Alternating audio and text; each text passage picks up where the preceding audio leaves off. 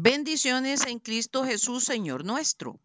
En este estudio 565 continuamos con la parábola 9, el Hijo Perdido. En su parte B, la encontramos únicamente en Lucas 15 del 11 al 32, versículos 13 y 14. No muchos días después, juntándolo todo, el hijo menor se fue lejos a una provincia apartada y ahí desperdició sus bienes viviendo perdidamente. Y cuando todo lo hubo malgastado, vino una gran hambre en aquella provincia y comenzó a faltarle. ¿Tenía necesidad Dios de crear a la humanidad? Él era y seguirá siendo Dios independientemente de que muchísima gente no lo reconozca ni obedezca su voluntad. Porque es amor. Por eso creó todo perfecto y nos lo ofreció como un regalo inmerecido.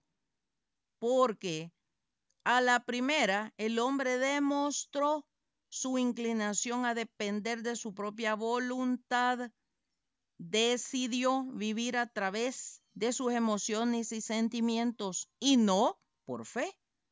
Y con esto se fue alejando cada vez más de su creador.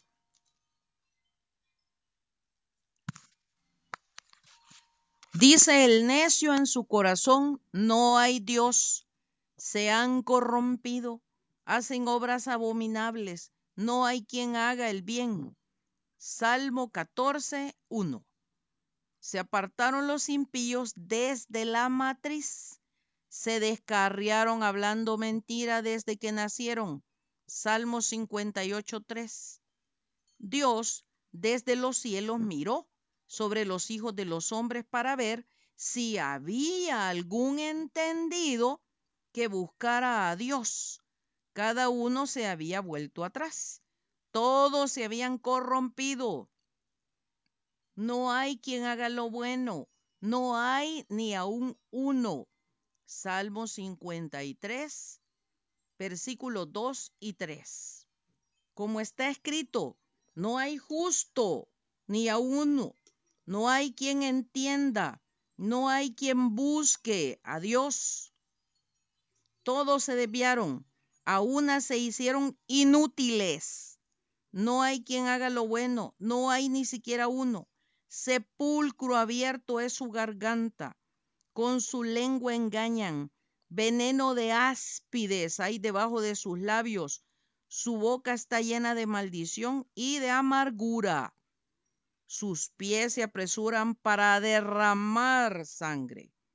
Quebranto y desventura hay en sus caminos, y no conocieron camino de paz. No hay temor de Dios delante de sus ojos. Romanos 3, versículos del 10 al 18. Como lo vimos en el estudio pasado, el hijo mayor tenía los privilegios pero es el hijo menor quien le pide a su padre le dé la herencia. A muchos nos pasa que actuamos con la insensatez, imprudencia y arrogancia de la juventud. El intento del corazón del hombre es malo desde su juventud. Génesis 8, 21. Alégrate, joven, en tu juventud y tome placer tu corazón en los días de tu adolescencia y anda en los caminos de tu corazón y en la vista de tus ojos, pero sabe que sobre todas estas cosas te juzgará Dios. Quita pues de tu corazón el enojo y aparta de tu carne el mal, porque la adolescencia y la juventud son vanidad. Acuérdate de tu Creador en los días de tu juventud, antes que vengan los días malos y lleguen los años de los cuales digas, no tengo en ellos contentamiento. Eclesiastés 11, 9 y 10. Y capítulo 12, versículo 1. El joven tiene la fuerza física, pero no la experiencia que deberían dar los años. Cuidado, no nos vaya a pasar que lleguemos a viejos y no crezcamos. Es aquí donde es lamentable comprobar que realmente a muchos no les ha amanecido, porque cumplen a la perfección nacer, crecer, reproducirse y morir. Pero en esta fórmula no cabe Dios. Pasan su vida afanados por este mundo sin considerar que esta vida es solo un brevísimo instante en comparación con la eternidad que Dios nos ofrece. ¿Qué es vuestra vida? Ciertamente es neblina que se aparece por un poco de tiempo y luego se desvanece. Santiago 4:14. ¿Quién es el hombre que desea vida, que desea muchos días para ver el bien? Guarda tu lengua del mal y tus labios de hablar engaño. Apártate del mal y haz el bien. Busca la paz y síguela. Salmo 34, 12 y 13. El que tarda en airarse es grande de entendimiento, mas el que es impaciente de espíritu enaltece la necedad. El corazón apacible es vida de la carne, mas la envidia es carcoma de los huesos. Proverbios 14, 29 y 30. Porque los que son de la carne piensan en las cosas de la carne, pero los que son del espíritu en las cosas del espíritu, porque el ocuparse de la carne es muerte, pero el ocuparse del espíritu es vida y paz. Pues la voluntad de Dios es vuestra santificación, que os apartéis de fornicación, que cada uno de vosotros sepa tener su propia esposa en santidad y honor, no en pasión de concupiscencia como los gentiles que no conocen a Dios que ninguno agrave ni engañe en nada a su hermano, porque el Señor es vengador de todo esto, como ya os hemos dicho y testificado. Pues no nos ha llamado Dios a inmundicia, sino a santificación.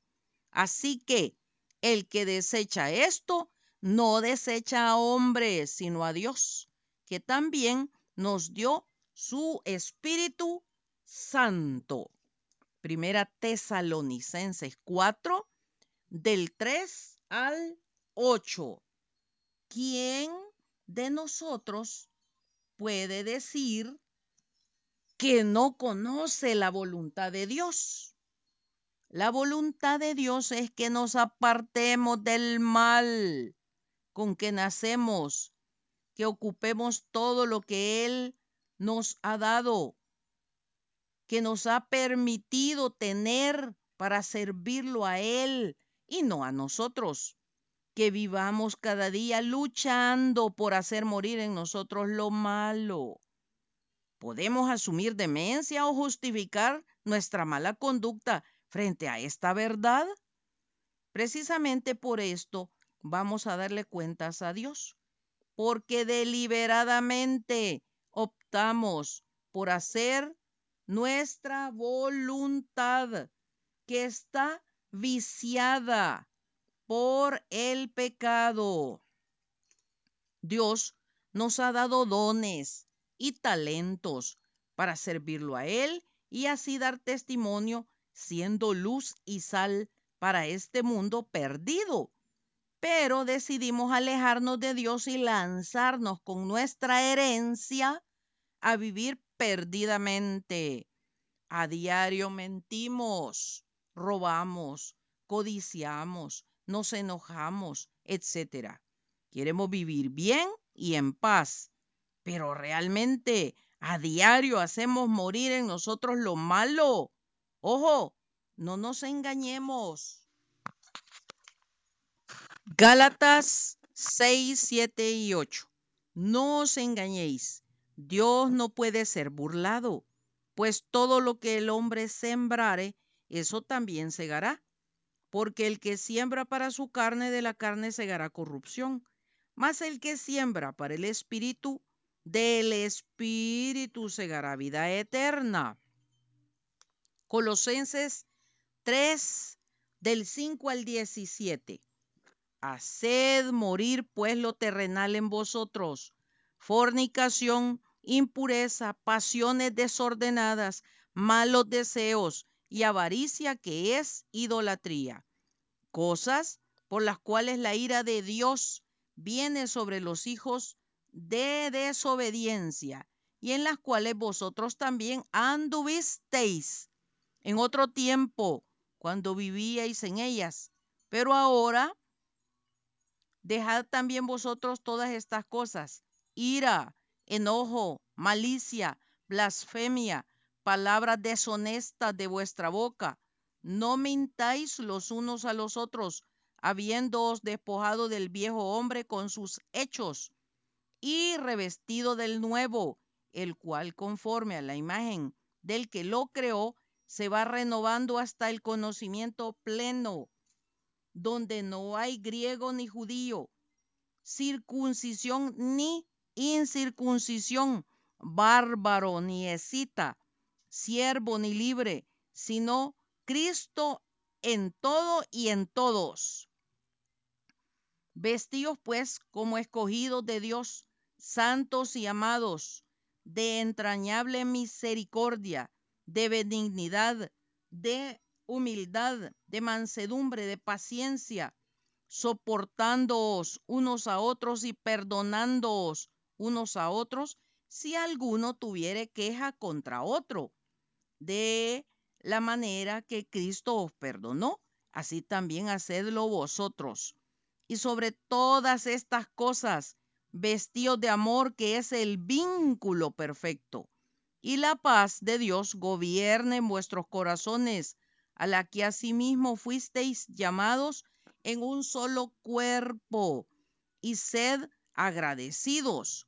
La palabra de Cristo more en abundancia en vosotros, enseñándoos y exhortándoos unos a otros en toda sabiduría, cantando con gracia en vuestros corazones al Señor con salmos e himnos y cánticos espirituales.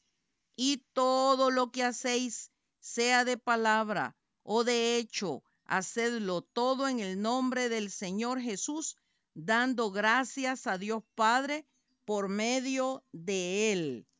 Proverbios 19:3. La insensatez del hombre tuerce su camino y luego contra Jehová se irrita su corazón. Será hasta el próximo domingo, si Dios nos presta la vida, que continuaremos estudiando esta maravillosa parábola. Maranata, Cristo viene pronto. Atentamente, Lic Acevedo, colaboradora de Riego.